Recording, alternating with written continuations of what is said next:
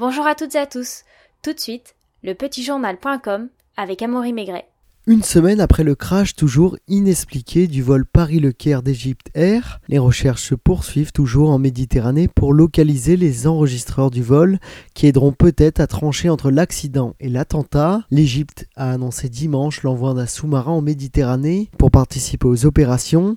Le président égyptien Abdel Fattah al-Sisi est intervenu pour rappeler qu'à ce stade, toutes les hypothèses sont possibles et qu'aucune n'est privilégiée. Le ministre égyptien de l'aviation civile avait évoqué la thèse de l'attentat le jour de la catastrophe, mais depuis, l'absence de revendication ainsi que, l'émission d'alerte signalant de la fumée à bord et une défaillance du système de commande de vol ont renforcé celle de l'incident technique. Le vol MS-804 s'est abîmé en mer Méditerranée dans la nuit de mercredi à jeudi dernier avec 66 personnes à bord, dont 30 Égyptiens et 15 Français. Merci à tous de nous avoir suivis, on se retrouve demain sur FRL.